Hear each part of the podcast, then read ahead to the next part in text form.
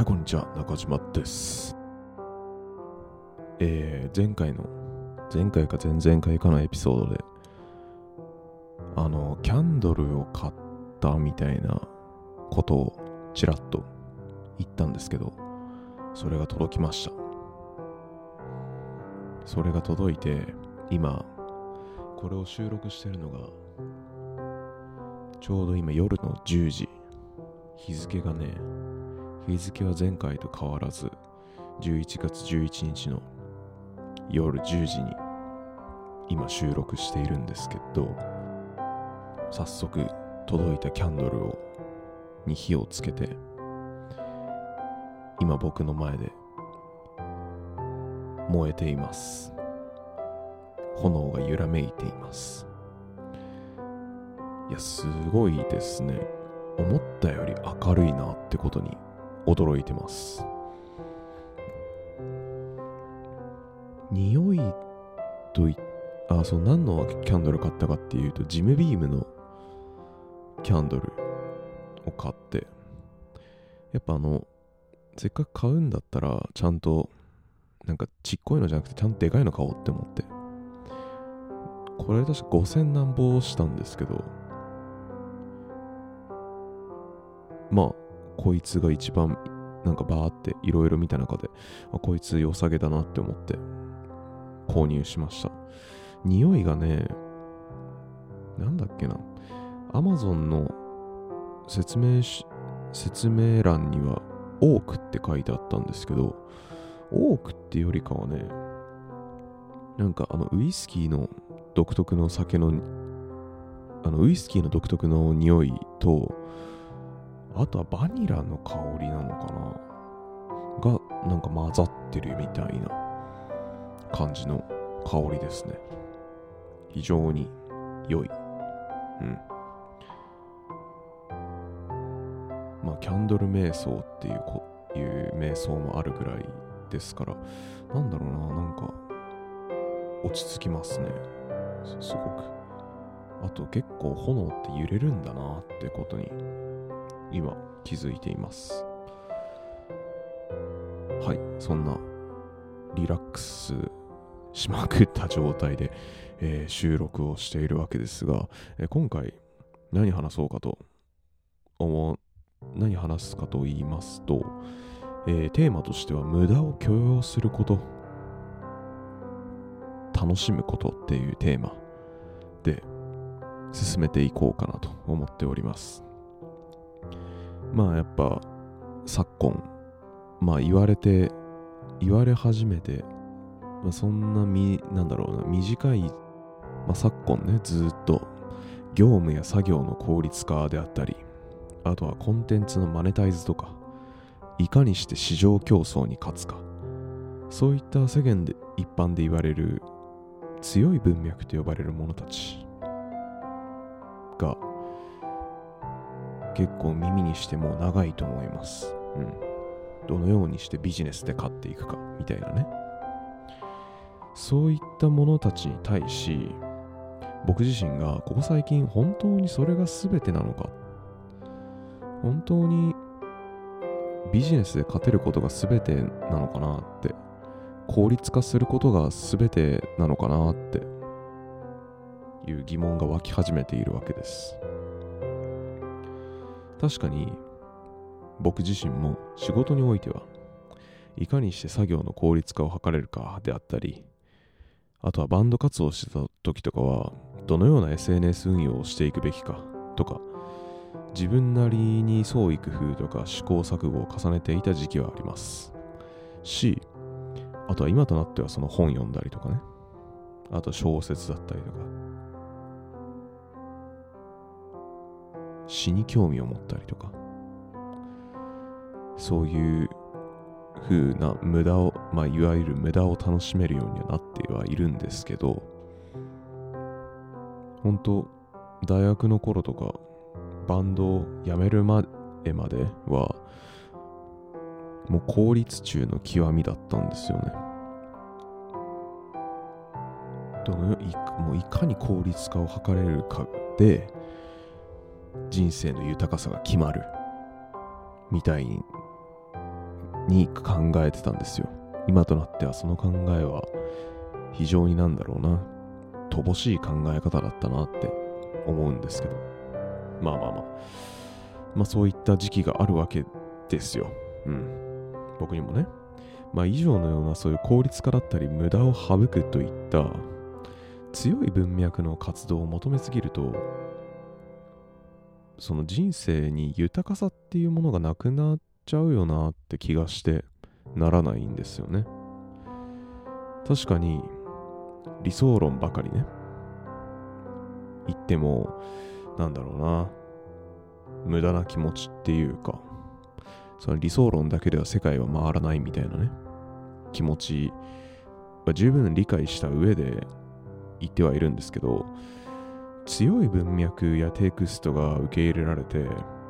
弱い文脈が淘汰されやすい現状ってのも、いかがなものだろうかと思ってるわけです。芸術やアートだったり、音楽や詩、小説といったものは、確かになくても生活に支障はきたさないです。現に僕自身が詩とか小説とか、あと本自体ほとんど触れてこないで育ってますから、それでもこのようにして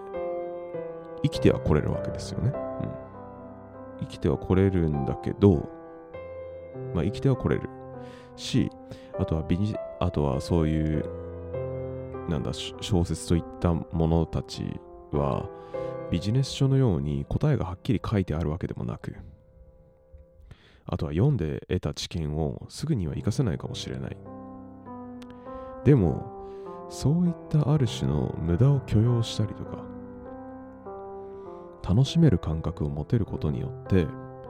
人生はより豊かに色鮮やかなものへと変化していくんじゃないかなって、今の僕はそう考えてるわけです。うん。考えが変わりました。効率的って言葉は、ある種動物動物的であるとも言えるのではないかと考えていて、世間一般で動物的と言ったら、感情のままに行動したりとか、あとは生理的な欲求に身を任せて、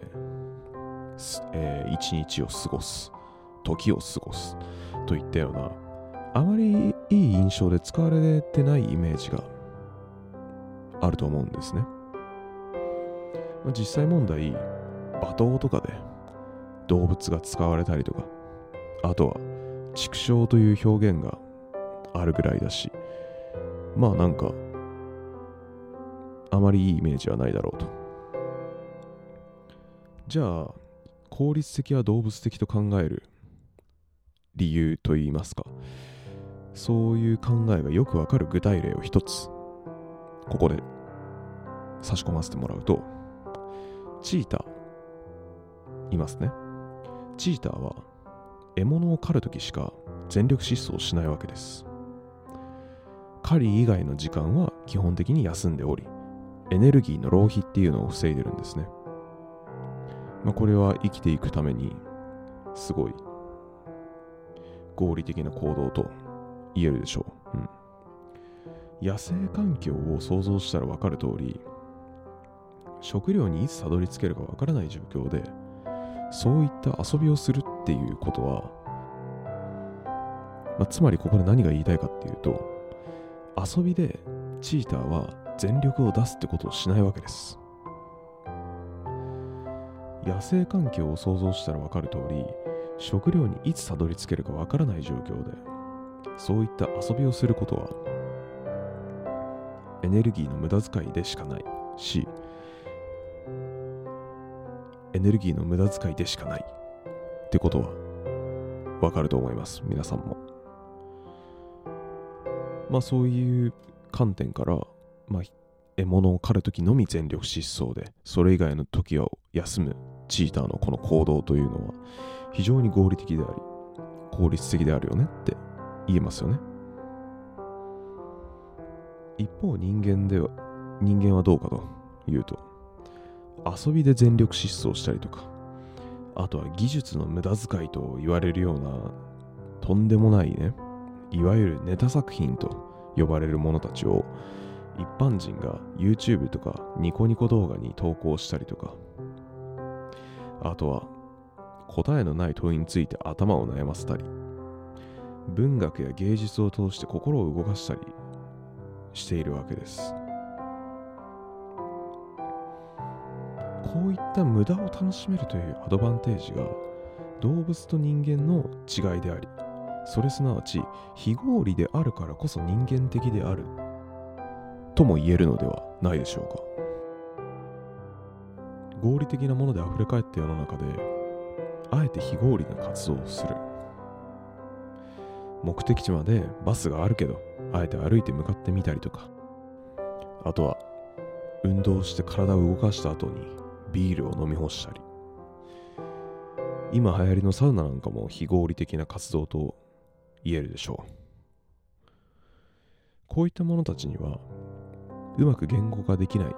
自分なりの目的達成意欲が働いているだろうと僕は考えています。効率の視点で考えると多少のね運賃を払ってバスに乗る方が圧倒的に体の負担と時間を削減できるっていうのは明白な事実なわけです。明白なわけですがそれらを考慮した上で理解した上でそこをあえて歩くという選択をしている場合そこにはもはや当事者にしかそこには当事者にしかわからない目的だったりとかもはや当事者すらもうまく言葉にできない理由が存在しているのではないかと言えないでしょうか。まあこの今僕はこれを、えー、ノートのノートにも同じ内容で投稿してるわけですけど今回のエピソードはねまあ以前のエピソードでも何回か同じの投稿してますけど。まあ今回のこのエピソードはノートに書くときね。一回その Notion ってメモメモアプリに書いてからノートへっていう。ここでも非合理のプロセスが発生してるわけです。これに関してなぜこういうプロセスをたどったかっていうことを言いますと Notion の方が僕にとって頭の中を整理してアウトプットさせやすいからってのが理由でありなぜ Notion かって言われたら返答に困っちゃうわけですね iPhone のデフォルトのメモでもまあこういった考えのアウトプットみたいなのはできなくはないけど、まあ、 Notion の方がやりやすいと。なぜかと言われたら、まあ、そこに明確な理由はないないし、求めなくてもいいだろうというわけです。まあこのポッドキャストとノートどちらが先に公開されてるかは正直今の収録段階ではちょっとよくわかんないまま喋ってますけどね。うん。こういった非合理を説明する上である表現がありまして足の速い旅人は目的地まで難なく誰よりも早く到着できるそれに対し足の遅い旅人は到着までに時間が時間はかかるもののその道中に落ちている宝物を難なく拾いながら寄り道を楽しみながら目的地へと向かうことができる。こういった表現が